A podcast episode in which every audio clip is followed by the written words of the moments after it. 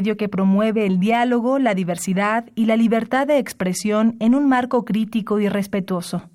Los comentarios expresados a lo largo de su programación reflejan la opinión de quien los emite, mas no de la radiodifusora.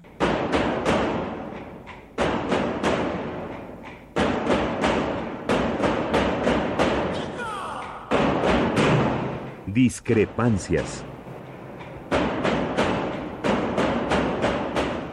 Atacan a la universidad porque discrepamos. Viva la discrepancia, porque es el espíritu de la universidad.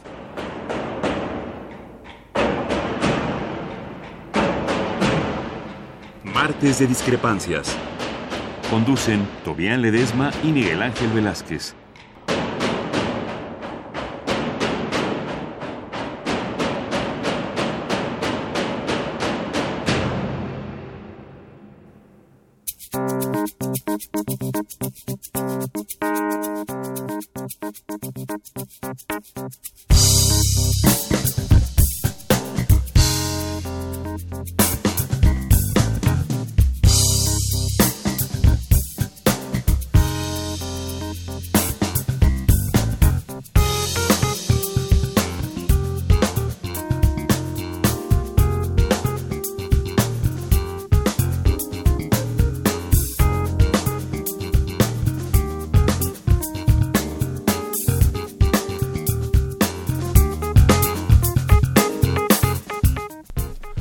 ¿Qué tal? Muy buenas noches. Gracias por estar con nosotros.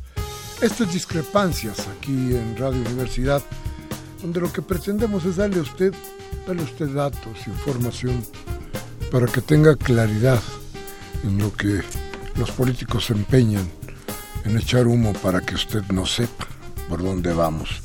Los caminos de estos políticos que cada día son más ¿qué le podría yo decir? Ya ni siquiera son torpes, a veces dan risa. Eh, no, no logran llegar al hacernos enojar, más bien nos, nos, nos da risa porque, porque no vale irritarnos. Hace rato que los ciudadanos hemos perdido el valor para la autoridad política. Y hace rato que, que bueno, tenemos, tenemos muy poco peso en lo que al gobierno se refiere. Por eso se forman los frentes y por eso se arman todas las cosas que usted ha visto.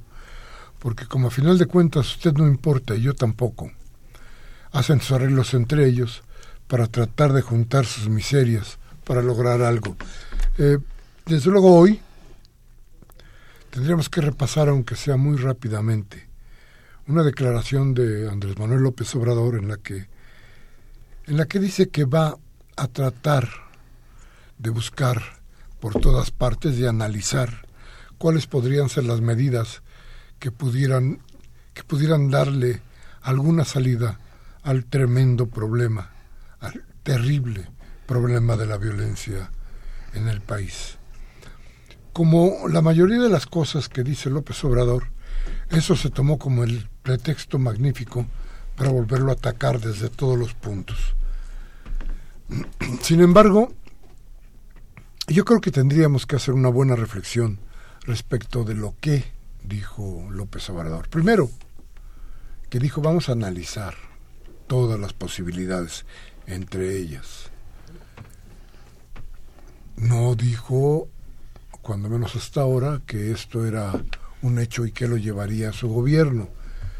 Un poco más contundente en un eh, WhatsApp, en un Twitter, en redes sociales en el que ahora está diciendo ya más contundente porque claro vio se dio cuenta que todo el mundo el otro mundo inmediatamente reaccionó para decir que era una barbaridad que esto no se podía hacer y todo lo que siempre se dice de las cosas que habla y que dice López Obrador la reacción fue tanta que López Obrador se dio cuenta que para llevarse la principal de los periódicos lo que tiene que hacer es provocarlos. Y entonces ahora fue más contundente en sus declaraciones. Sin embargo, déjeme decirle algo que yo creo que usted debe tener en mente inmediatamente. Y perdone la cacofonía, pero mire, López Obrador está prometiendo buscar las formas. Entre ellas habla del perdón, entre ellas habla de la amnistía. Los otros están proponiendo seguir la muerte, es decir, seguir la guerra. ese es un tema muy sensible, porque son dos posturas totalmente, totalmente diferentes. Si López Obrador es o no la piedra de toque para el cambio en el país, ya lo veremos en caso de que llegue a, gobernar. Pero, cuando menos hoy nos está diciendo que la fórmula ya no puede ser seguirnos matando.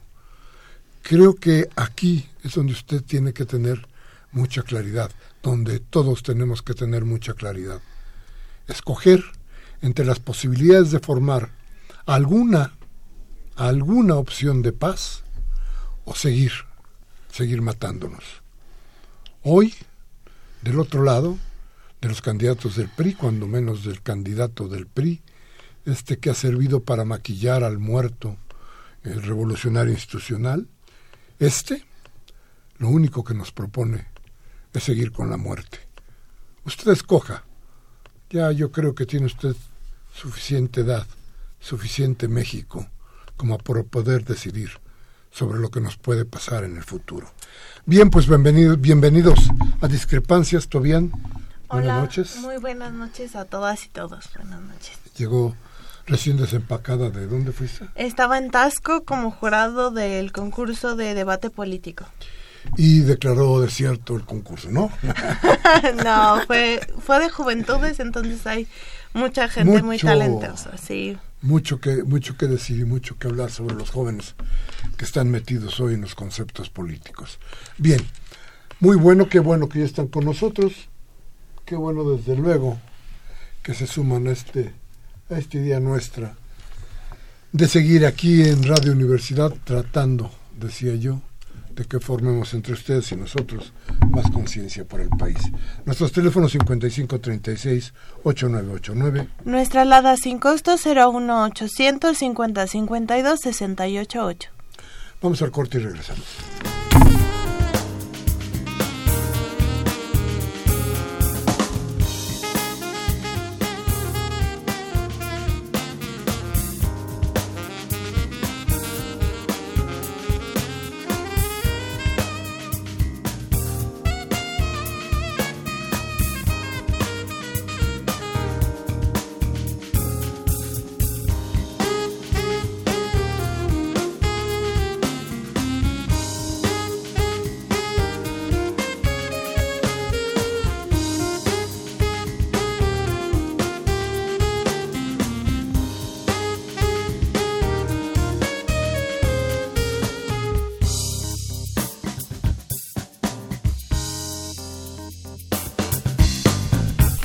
Bien, gracias por continuar con nosotros. El teléfono 5536-8989. Nuestra alada sin costo 01800 5052 688. Preocupante, preocupante lo que sucede en el país respecto de esta ley. Eh, híjole, yo, yo, yo, no sé cómo, cómo podríamos llamarla, pero a ver, acaba de pasar en Morelos un episodio terrible. Eh, la jornada lo publica este fin de semana. La policía de Morelos entra a una casa de, una, de un grupo de, sobre todo la cabeza de la familia, vendedor de automóviles. Entra la policía y dispara sobre cuatro mujeres, me parece, dos hombres y, una bebé. Y una bebé, así es. ¿Qué hicieron para que los mataran? ¿Qué podía haber hecho una bebé para que la, la ultimara la policía? ¿Qué amenaza podría tener la policía? Bueno, la policía carece de muchas cosas, pero, pero hoy estamos discutiendo la ley de seguridad interna del país. Y esto, igual que lo que decíamos hace un momento, lo único que nos promete es mayor violencia. Lo único que nos está diciendo es que no encontramos las formas civilizadas para poder hacer que las cosas cambien, parar la matazón. Nuestros políticos no saben cómo, pero eso sí nos están prometiendo que seguirá la muerte. Y por eso, porque tenemos que hacer un análisis del asunto, tenemos una invitada que nos va a platicar, porque sabe mucho de esta cuestión y de los derechos humanos. El día de hoy nos acompaña Eliana García Laguna, ella es activista por los derechos humanos desde 1977 a la fecha y de noviembre de 1983 a agosto de 1985 fue prisionaria de conciencia reconocida por Amnistía Internacional y tiene una amplia trayectoria en el servicio público en materia de derechos humanos así como en activismo. Bienvenida, Eliana. Buenas noches, muchas gracias por la invitación. Buenas noches, Miguel Ángel, y el auditorio también. A ver, porque tenemos ahí algún problemito cuando estamos bien. Sí, perfecto, se oye bien la voz de Eliana. Gracias. Que, que desde el primero de julio del 15 y hasta, hasta ahora es secretaria técnica en el Senado de la República y es especialista en derechos humanos, principalmente derechos de las víctimas. Pero además es una activista que está, pues está trabajando sobre el asunto este de la, de la seguridad interna. ¿Qué, encontrar, ¿Qué se ha encontrado? ¿Qué han buscado? ¿Qué han visto? ¿Cómo están viendo ustedes el asunto, Eliana? Bueno, pues muchas gracias nuevamente. Lo primero es comentar que a mí me tocó como diputada la emisión de la actual Ley de Seguridad Nacional. Nosotros tuvimos la oportunidad de trabajar esa ley y esta ley no es nueva, esta idea de legislar para dar facultades a las Fuerzas Armadas en materia de seguridad pública, eufemísticamente llamada de seguridad interior, no es nuevo. El 23 de abril del 2009, Felipe Calderón como presidente envió la primera iniciativa en materia de seguridad interior, en donde planteaba que en la Ley de Seguridad Nacional se pudiera incorporar un apartado séptimo, un título séptimo, para poder plantear afectaciones a la seguridad interior. Esta ley del 2009 al 2011 estuvo en una discusión en el Senado, llegó a la Cámara de Diputados como minuta, en donde había una serie de reformulaciones para poder generar controles a las Fuerzas Armadas. En aquella oportunidad era la entrega total, al igual que en esta nueva legislación que se está proponiendo, de la seguridad pública, que es una de las funciones de las autoridades civiles, como lo señala el noveno párrafo del artículo 21 de la Constitución. Y en aquella oportunidad quedó congelada la ley porque no les gustó a las Fuerzas Armadas la minuta que generaba controles.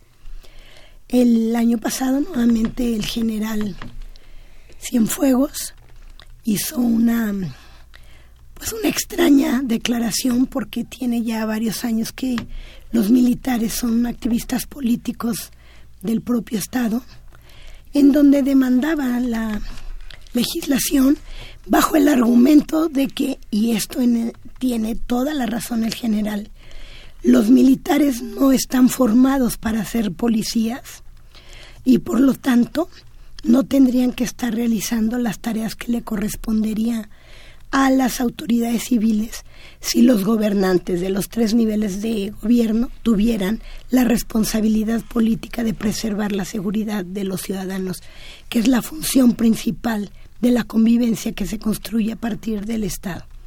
Entonces, esta nueva intento que va avanzando fuertemente de legislar en materia de seguridad interior, lo que genera para nosotros en primera instancia es la ruptura de la relación cívico-militar que ha existido en este país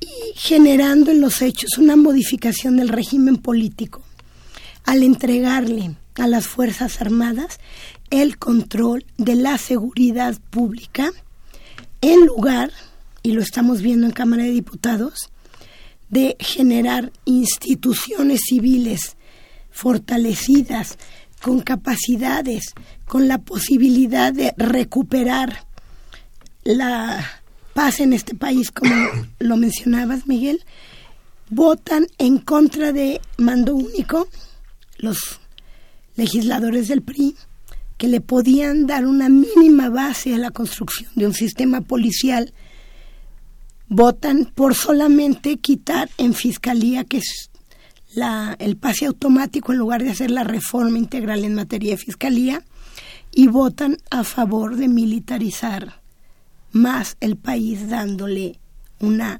regulación a lo irregular y una normalidad a lo anormal que es que las Fuerzas Armadas, violentando el artículo 129 constitucional también, estén haciendo tareas en tiempos de paz, tareas de guerra. Hemos dicho en el colectivo de seguridad sin guerra que esta ley es una ley para preservar la impunidad de las acciones violatorias de derechos humanos cometidas por integrantes de las Fuerzas Armadas y que es una ley de guerra. Por eso me llama la atención lo que comentaba Miguel Ángel al principio. Cuestionan muchísimo a Andrés Manuel por su declaración en relación con que analizaría todas las posibilidades para la recuperación de la paz, mientras que quienes están generando la legislación para la guerra salen a decir que es una propuesta que generaría a un Estado cómplice de la delincuencia, pues cuando tenemos desde hace varios años varias regiones del país con narcogobiernos, con fenómenos de narcoestado, de macrocriminalidad verdaderamente depredadoras de las comunidades, y quienes están a favor de una ley de la guerra cuestionen a alguien que quiere buscar soluciones para la paz. Esto es súper importante, Eliana. Gracias por explicarnos, porque muchas personas no, no están entendiendo sobre todo esta diferencia entre seguridad nacional y seguridad pública, que parece a veces algo técnico y que al final cuando uno se enfrenta ¿no? con la seguridad pública de nuestro país, pues es de lo peor, ¿no? Es una atención que lejos de ayudar termina siendo una pesadilla para las víctimas y que muchas veces este tipo de acciones buscan justificar ¿no? estos cambios de decir bueno ahora sí vamos a hacer que esto funcione ahora sí va a haber atención pero en realidad eh, se está llevando a una consecuencia, a bueno, a un proceso aún todavía más difícil para las personas. O sea, ¿qué va a pasar en el día a día, no? De las personas si esto llegara a suceder. Bueno, lo que está pasando desde hace 11 años. Hace 11 años el entonces presidente Calderón decidió construir algo que le llamó los operativos conjuntos, declaró la guerra a los grupos delincuenciales y en estos 11 años lo que se ha vivido es no se recuperó la posibilidad de que hubiera menos violencia. Al contrario, cuando fue declarada la guerra por Felipe Calderón hace 11 años, nosotros teníamos ocho homicidios dolosos por cada 100.000 habitantes. Se había logrado reducir inclusive los homicidios dolosos. La tasa internacional de homicidios dolosos por cada 100.000 habitantes es de entre 10 y 11. Ahorita tenemos 24 homicidios dolosos por cada 100.000 habitantes. Es decir, se triplicó. la cifra de la violencia que se mide por los homicidios dolosos. Si nosotros estuviéramos con una epidemia sanitaria, en donde la Organización Mundial de la Salud estuviera al frente de un monitoreo, estaría México declarado en una emergencia de violencia porque 24 personas que mueren por cada 100.000 habitantes por un hecho es violencia epidémica. Entonces, ese es un primer aspecto que a estos 11 años no se ha resuelto con la presencia de las Fuerzas Armadas, sino al contrario, se han incrementado los hechos de violencia.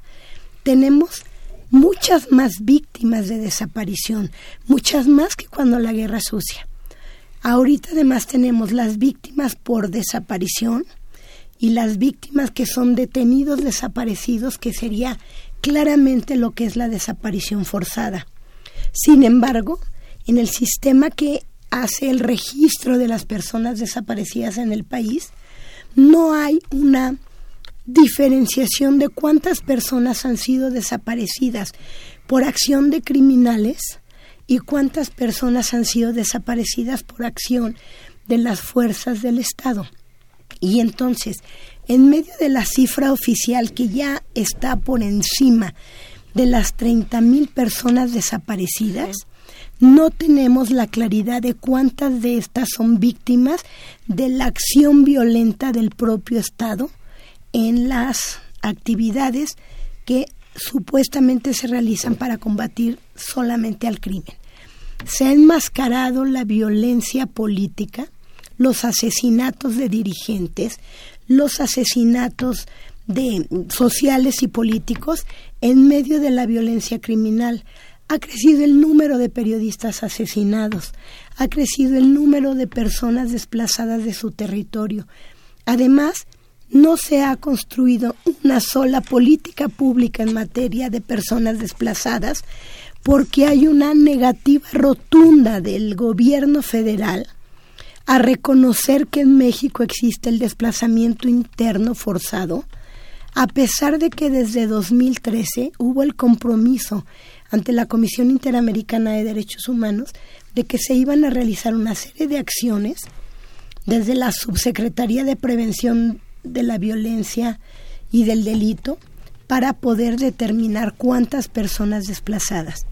Tenemos aproximadamente una cifra de 260 mil personas desplazadas, sin dejar de mencionar los más de 100 mil que han muerto tan solo en el periodo del gobierno del presidente Peña Nieto.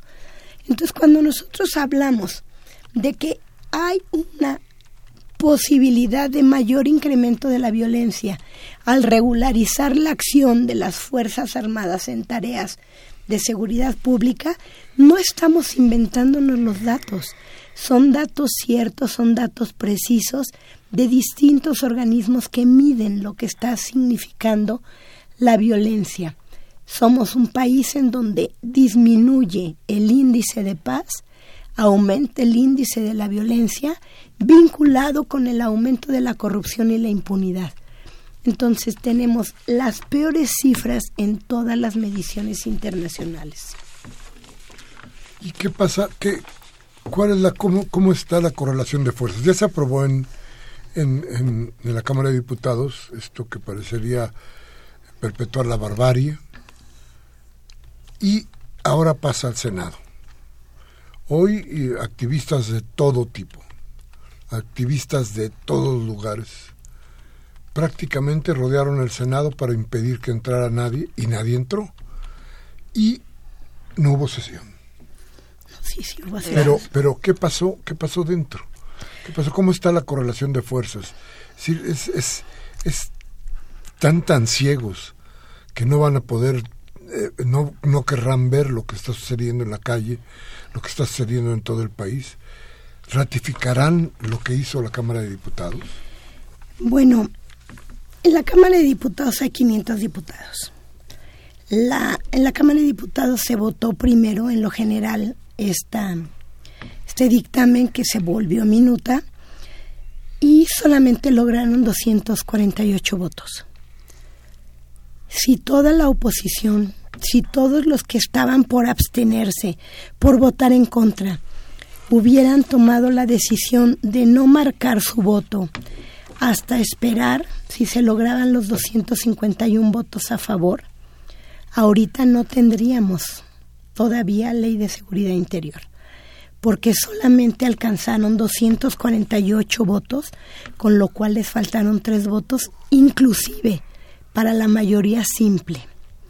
En la segunda votación que se dio como a las 7 de la noche, que fue la votación ya en lo general y en lo particular, después de que desecharon todas las reservas que se hicieron, más de 100, a la propia este, dictamen que se estaba votando, la votación que lograron fueron 215 votos.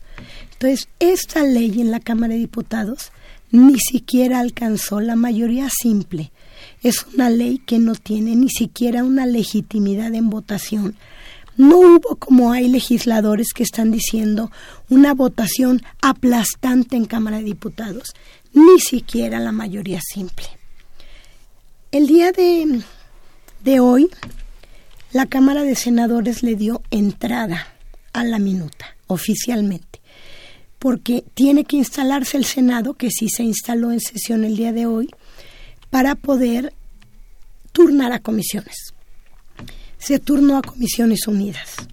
La Comisión de Gobernación, la Comisión de Defensa, la Comisión de Marina y la Comisión de Estudios Legislativos. La Comisión de Gobernación la preside una senadora del Partido Revolucionario Institucional. La Comisión de Defensa la preside un senador del Partido Acción Nacional. La Comisión de Marina la preside otro senador del Partido Revolucionario Institucional y la Comisión de Estudios Legislativos Segunda la preside un senador del Partido del Trabajo Morena. Hay la, la información que se dio hoy en el Senado de que la presidenta de la Comisión de Derechos Humanos, que es del PRD, iba a pedir turno a su comisión también, con lo cual serían, si se le acepta ese turno, cinco comisiones. No hay hasta ahorita ninguna fecha prevista para una convocatoria de comisiones unidas. El Senado y el Congreso cierra actividades el 15 de diciembre. Entonces lo que se prevé es que entre el día de de mañana miércoles, que el Senado tiene sesión solemne para la entrega de la medalla a Belisario Domínguez a la doctora Julia Carabias, al próximo jueves esté en proceso de votación, de discusión y votación. Entonces, se necesita 128 senadores se necesita mayoría simple. Y si logra el Partido Revolucionario Institucional junto con los partidos con los que ha estado aliado desde hace mucho tiempo, el Verde y el partido, bueno, no hay, no hay panal en el, en el Senado, pero hay un grupo de senadores que han estado opositores a su dirigencia en el PAN, que ya han manifestado que van a votar a favor de la ley. Entonces se prevé que en el Senado tengan mayoría para pasar esta, esta legislación, si es que deciden no modificarla. Si deciden hacer modificaciones, entonces tendrían que hacerlo de hoy al miércoles o al martes de la próxima semana, que les dé tiempo de regresarlo a la Cámara de Origen. Ahora, es, notable, y quisiera yo mencionarlo, el senador Roberto Gil presentó una iniciativa. La minuta que le enviaron al Senado solamente recoge dos o tres frases de la iniciativa del senador Gil. Básicamente toda la minuta es la iniciativa que presentó el, el diputado Camacho y la diputada Tamayo del Partido Revolucionario Institucional. No hay modificaciones sustantivas, lo que hay modificaciones es que en la iniciativa era el artículo 20, en la minuta es el 23, y entonces llama la atención cuál podría ser la postura de los senadores que han estado apoyando esta legislación en el sentido de que en la minuta no venga recogido nada de lo que ellos propusieron en relación con la temática de seguridad interior. Porque al final pues ellos tienen posición que no está reflejada en una minuta que recoge fundamentalmente la posición del Partido Revolucionario Institucional, además en un periodo preelectoral. Porque lo que nos parece es eso, la gravedad de una legislación que va a modificar la relación cívico-militar en un periodo preelectoral que se antoja sumamente complejo y competido. Es decir, me estás tratando de decir o nos estás tratando de decir que se podría usar esta nueva eh, ley, esta nueva reglamentación, incluso para sostener algunas cosas electorales que pudieran no ser muy claras? Pues es que la propuesta punitiva es muy tentadora cuando han dejado en este país que haya niveles de violencia como los que tenemos el conjunto de los ciudadanos no comprende a quién le corresponde la responsabilidad clara de darle seguridad. No hacen una diferenciación entre la irresponsabilidad del presidente municipal, entre la responsabilidad del gobernador y la responsabilidad federal. Y entonces, como hace rato se comentaba, la ley de seguridad nacional rige las amenazas que tiene nuestro país ante enemigos como una invasión, como un desastre natural que implique la necesidad inclusive de hacer una declaratoria de suspensión de garantías para poder generar una recomposición. La ley de seguridad pública o la legislación de seguridad pública es la que le corresponde a los a las autoridades civiles para darle atención a los ciudadanos en el territorio. Seguridad interior es un término decimonónico que viene de la Constitución de 1824. Originalmente en la Constitución de 1814 entró como tranquilidad interior. Se convirtió en seguridad interior y defensa exterior desde 1824 y se refería específicamente a los fenómenos que se daban de inestabilidad política con las andanadas militares de esos periodos. Y entonces, la otra única legislación donde existe el término seguridad interior es el Código de Justicia Militar para referirse a las rebeliones y a las sediciones dentro de las propias este, Fuerzas Armadas en relación con estas andanadas de principios del siglo antepasado. De ahí en fuera no hay nada que, que tenga un sustento de por qué quieren legislar seguridad interior, excepto la claridad de que es el eufemismo que les permite hacer acciones militares en tareas civiles. Y el otro día al presidente Peña Nieto, cuando estaba en Coahuila, porque dicen que uno se expresa a pesar de sí mismo, se le salió decir que era urgente darle un marco jurídico a las Fuerzas Armadas para que pudieran hacer las tareas de seguridad pública. Esa fue la frase del presidente en Coahuila un poco antes de decir que esta ley que antes era, que esta propuesta que antes era valiosa, ahora se volvía necesaria. Pero lo que realmente dijo es queremos a las Fuerzas Armadas en seguridad pública. ¿Por qué? Porque las autoridades civiles, empezando por ellos, como gobierno federal, a través de la Secretaría de Gobernación, han claudicado, han rendido la plaza, son incapaces de generar policías profesionales, policías con capacidades periciales, forenses, policías ministeriales, y como han cedido la plaza, entonces lo que hacen es decir, a ver, señores, lo mismo dicen los gobernadores, en lugar de estar festinando a los gobernadores que están a favor de esta ley, deberían estarle pidiendo cuentas y haciéndoles juicios por declinar y decir, a ver, que venga el ejército a resolverme el problema, problema generado por la propia corrupción, porque tenemos niveles de macrocriminalidad, que es un término nuevo que se está usando, en donde los poderes fácticos legales, como los gobiernos, este, de los tres niveles, la iglesia, los empresarios, son cómplices con los poderes fácticos y legales de generar acciones criminales.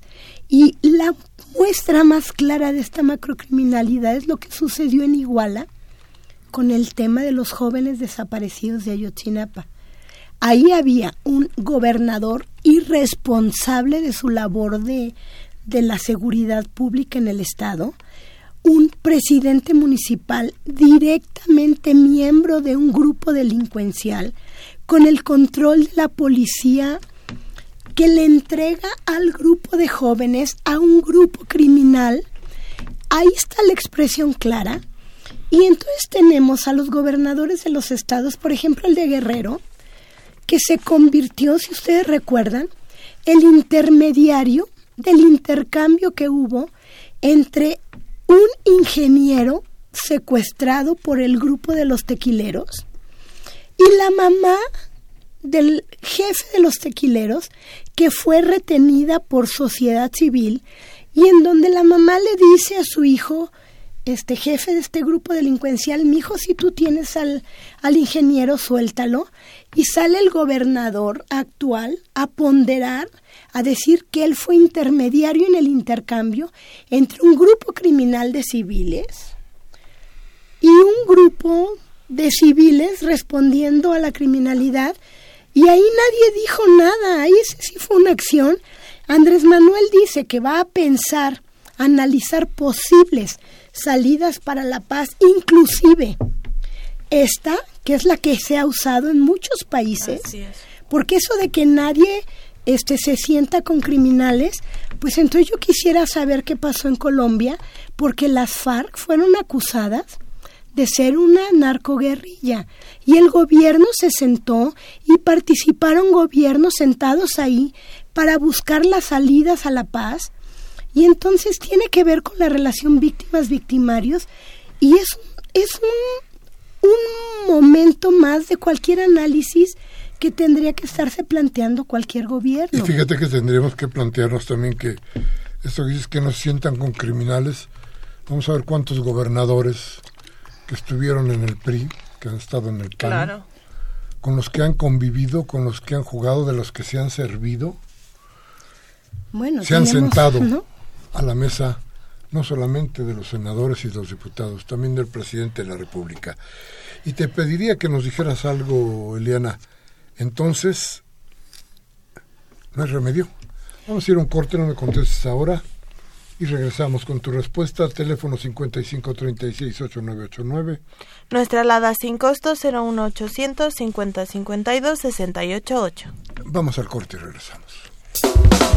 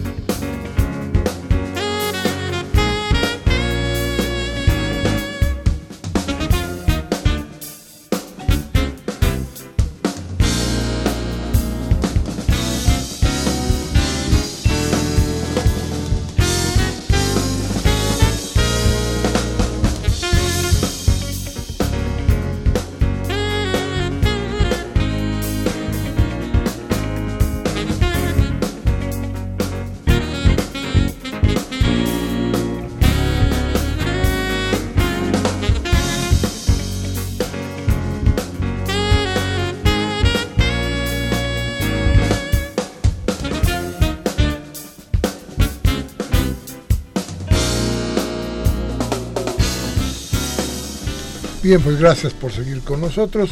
Nuestros teléfonos en el estudio 55368989. Nuestra alada sin costo 01800 5052 688. Y estamos platicando con Elena García Laguna, que es activista por los derechos humanos desde el 77 y que ha tenido una vida difícil precisamente por este tipo de, de, de activismo que ella tiene y que hoy nos ha platicado, nos ha platicado mucho y con ideas muy claras sobre lo que significa esta, esta ley interior de seguridad, que pues que todos luces nos promete más violencia, nos promete más sangre sobre nuestro país. Y le, y le, preguntábamos, impunidad, claro. Y le preguntábamos, entonces no hay remedio. Bueno, pues nosotros que tenemos en el colectivo Seguridad sin Guerra, yo participo en este colectivo, es un colectivo en el que estamos más de 100 personas, organizaciones dedicadas a la defensa de los derechos humanos, víctimas, porque pues aquí el tema es además qué opinan las víctimas que han sido precisamente menoscabadas en sus derechos a partir de la militarización.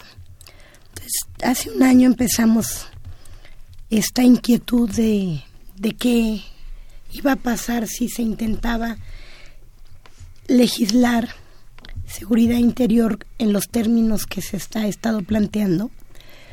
Y nos preocupa porque vemos que estamos en el camino de que sí se apruebe esta legislación.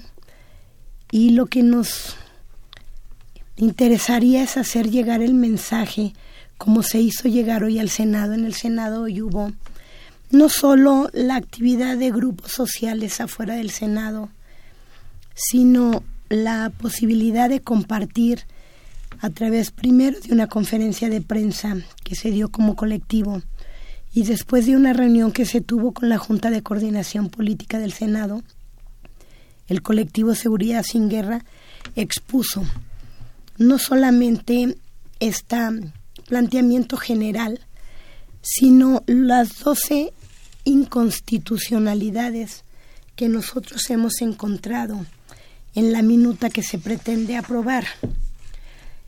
Entonces nosotros sí esperaríamos que hubiera esta sensibilidad que fue comprometida en la reunión de la Junta de Coordinación Política con el colectivo en relación con revisar estos rasgos de inconstitucionalidad que tiene la ley. No sé si les pudiera yo comentar algunos de ellos. En primer lugar, el, el, Congreso no tiene facultades expresas en la Constitución para legislar en materia de seguridad interior. La, la Constitución establece en el artículo 73 que se puede legislar leyes de seguridad nacional, pero no leyes de seguridad interior. Esa sería una primera inconstitucionalidad. La segunda ya la comentaba, el hecho de otorgar a las Fuerzas Armadas facultades en materia de seguridad pública que el artículo 21 establece que son de autoridades civiles. El otra grave este viso de inconstitucionalidad para nosotros es la violación del artículo primero constitucional que además mucho se presume por parte del gobierno en el exterior. La reforma en derechos humanos establece que todas las normas de derechos humanos se tienen que interpretar en nuestro país de conformidad con lo que se señala la Constitución y al mismo tiempo con las convenciones internacionales que el país ha firmado. Esta ley tiene absoluta inconvencionalidad porque no se ciñe a lo que son convenciones internacionales que han determinado que la seguridad interior es una manera autoritaria de generar acción de política pública para preservar supuestamente la seguridad. Y por eso llama la atención la declaración que hace hoy el diputado Carlos Marín, en donde dice que pues la ONU, que hizo un estudio riguroso de la minuta, este, tendría que entender que hay una soberanía de los estados. El Estado mexicano aceptó firmar convenciones internacionales que le representan compromisos que tiene que cumplir. Por lo tanto, cualquier declaración de cualquier legislador, sobre todo quienes trabajaron como legisladores la reforma constitucional, no podrían decir que hay que cuidar la soberanía del país si somos un país adscrito a convenios internacionales de respeto a derechos humanos se está violando el artículo 29 constitucional que establece que hay necesidad de regular los estados de excepción. La ley convertiría en normal el estado de excepción que tenemos viviendo desde hace más de 11 años y en lugar de generar una regulación específica en materia de, de ejercicio de garantías, la ley remite a el artículo 29 de una ley que no existe. Entonces, ¿cómo una ley puede remitir a un artículo 29 de una legislación que es todavía inexistente? Entonces, nosotros encontramos al menos 12, 12 rasgos de inconstitucionalidad que esperemos que los legisladores que van y legisladoras que van a trabajar este dictamen de la minuta puedan de manera clara ubicar. Pero además hay un artículo que yo sí quisiera reiterar, que es el artículo 20. El artículo 20 de la minuta, fíjense claramente lo que dice. Y quien sepa leer no puede decir que esto no es la entrega de la seguridad a los militares. El presidente de la República a propuesta de los secretarios de Defensa Nacional y de Marina, designará a un comandante de las Fuerzas Armadas participantes en una declaratoria de seguridad interior. Este comandante es el que se va a hacer cargo de la coordinación de las autoridades participantes en donde estarán a cargo de autoridades civiles. Es un comandante propuesto por la Sedena y la Marina que es el que va a conducir, a definir los protocolos, a definir todas las acciones en materia de seguridad interior y es el que comandará autoridades civiles que participen en las afectaciones a la, a la seguridad interior. Si esto, lo que dice este artículo 20, que en mi opinión es el centro de la entrega de la seguridad a los militares, entonces es que no saben leer. Porque los legisladores dicen, pues que nos pongamos a leer. Hemos leído con tal detenimiento la minuta que hoy mismo quedó demostrado cuando se reunieron los del colectivo con los integrantes de la Junta de Coordinación Política. Artículo por artículo lo hemos desmenuzado de las implicaciones. Violentan a los órganos autónomos porque ahora le van a exigir a los órganos autónomos que entreguen la información a las Fuerzas Armadas cuando hay alguna necesidad de información. Es que aquí hay una cuestión que parece que tendríamos que volver a revisar, eh, Eliana, porque uno de los temas de los eh, propósitos fundamentales del neoliberalismo es precisamente cómo menoscabar, cómo menoscabar las instituciones de los países como México. Y en este caso, me parece que todo este trabajo sería, la idea sería acabar, menoscabar al ejército mexicano de tal forma que ya no sirviera para absolutamente nada como lo han hecho con muchas otras de nuestras instituciones o con casi todas, ¿no te parece? Pues yo creo que sí, porque ellos mismos lo que están pidiendo a gritos, y lo han dicho en distintos foros, es ya no queremos hacer estas tareas, porque además, y por eso decimos que es una ley de impunidad, nos van a llevar a juicio, porque las órdenes de los comandantes supremos, cuando Fox quiso dar una orden al ejército para hacer acciones que no estaban dentro de su marco normativo, le pidieron que se la diera por escrito. Lo mismo, están pidiendo que les den por escrito la posibilidad de seguir actuando en acciones para las cuales no tienen facultades constitucionalmente designadas, porque se les convierte en un problema de lo que han cometido de violaciones. Claro, lo que estamos viendo es que a pesar de todo, y por sobre todo sobre las leyes, sobre la gente, sobre todo, van a ser la voluntad de un grupo. Pero que además es inaudito, o sea, en ningún Estado democrático y en los últimos 60 años de la historia de la humanidad lo que se ha buscado es cambiar este tipo de cosas porque lo que ha demostrado este tipo de redacciones es que nos lleva a estados autoritarios. La clasificación y las definiciones de estados autoritarios es muy clara y uno de los elementos es que si tus legislaciones te dan para la interpretación de que alguno de los poderes puede actuar a conveniencia de la situación, ¿no? De acuerdo, sin protocolos, sin esquemas, sin respetar los derechos humanos, entonces es un Estado autoritario. Y el artículo que nos acabas de leer es un ejemplo de eso. Yo creo que tendríamos que, que, que ver, Eliana, que eh, yo creo que ya estamos sobre el autoritarismo, más allá del autoritarismo. No sé qué calificativo en la sociología se encuentra, en la política se encuentre, para poder describir si después, si se logra hacer esto, pero creo que es muy peligroso para nuestro país. No sé cómo le podamos llamar, pero yo creo que ya el militarismo lo dejamos atrás, ¿no te parece? Pues de alguna manera nosotros es lo que hemos estado alertando.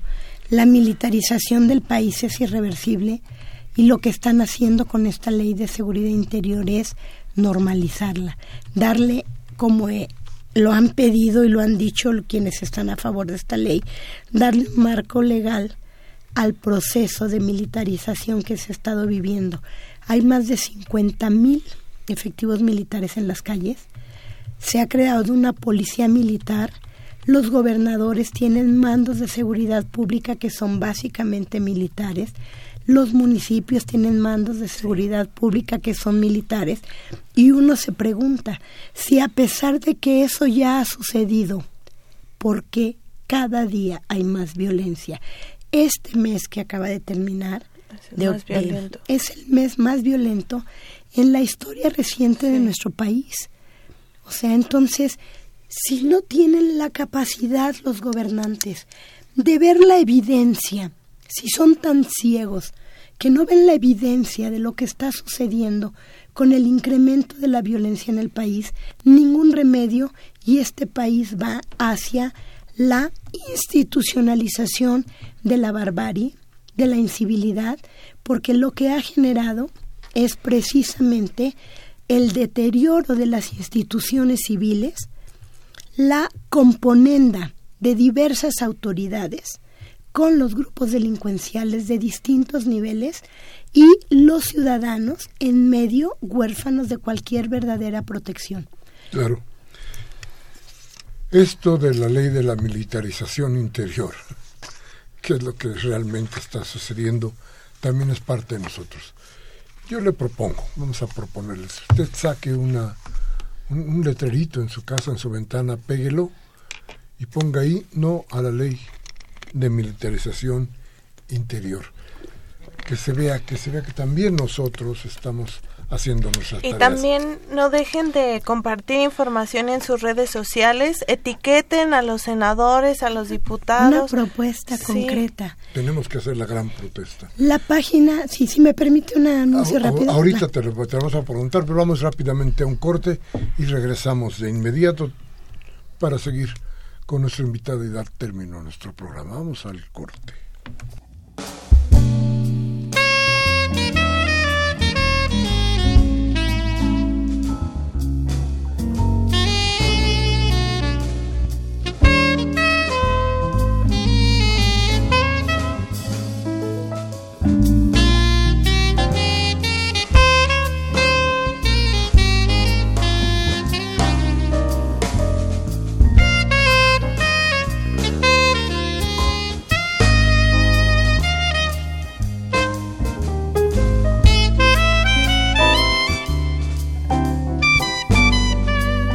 Gracias, gracias. Seguimos con ustedes.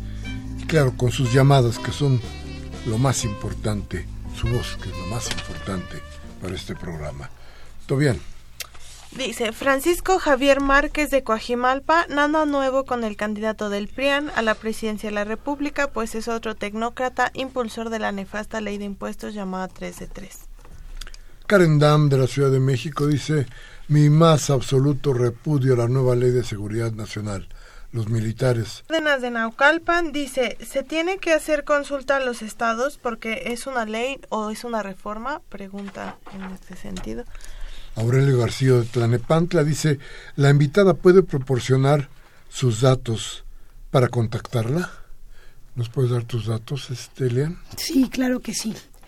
Bueno, yo, si me permiten un pequeño anuncio rápido, ustedes pueden meterse a la página www.seguridadsinguerra.com y ahí automáticamente les va a aparecer un dispositivo que si ustedes le dan un clic al dispositivo, en ese momento ese clic que ustedes dan se va a los 128 senadores con un mensaje pidiéndoles que no se apruebe la legislación en materia de seguridad interior www.seguridadsinguerra.com y ahí van a encontrar toda la información que necesiten para poder tener datos, evidencias, estudios sobre lo que ha significado la militarización en el país.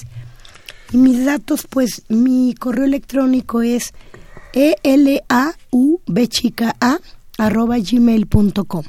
Bien, la señora Servín de San Rafael, muchas gracias señora Servín por sus saludos y saludos para ustedes de luego. También el maestro Manuel Munguía, como siempre, muchas gracias por su llamada. Dice, mientras en el estado encabezado por los neoliberales, los derechos y garantías de los individuos siguen al, eh, siguen al garate por la violencia estructural del Estado.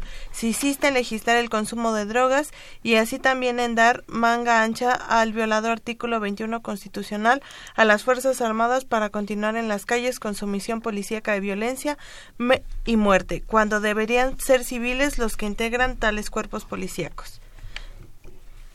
Dice Rubén Pinto de Catepec, los, los, políticos que cacarean contra López Obrador son ignorantes, porque México es un narcoestado, porque los asesinatos lo confirman y los políticos son cómplices de esos asesinatos.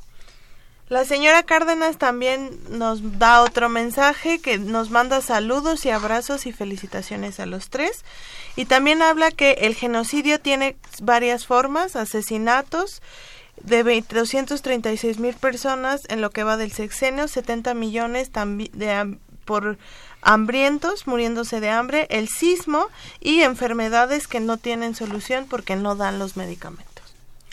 Y dice Gabriel Campos de Benito Juárez, ¿a qué se debe que los mismos locutores de pacotilla, servidores del poder y pagados por ellos, cuestionan al señor López Obrador? ¿Qué temen? ¿A qué le tienen miedo? ¿Al cambio? ¿No se dieron cuenta ustedes el ridículo eh, mediático, eh, cantinflesco video que sacó el que ya presumen y lo nombran presidente José Antonio Meade? Gracias, muchísimas gracias. Bueno, se nos acabó el programa. Muchísimas gracias, Eliana. Este, ¿Alguna cosa con que cerrar rapidísimo? Pues solamente que si hay salida para la situación de violencia que vive el país. Nosotros tenemos siete propuestas. Yo quisiera solamente mencionar las más importantes. No, nos estamos ya no nos da tiempo. bueno, entonces en la página en la página las pueden ver este, con todo, con todo gusto. Ahí por lo pronto, gracias Tobián. Buenas eh, noches a todos.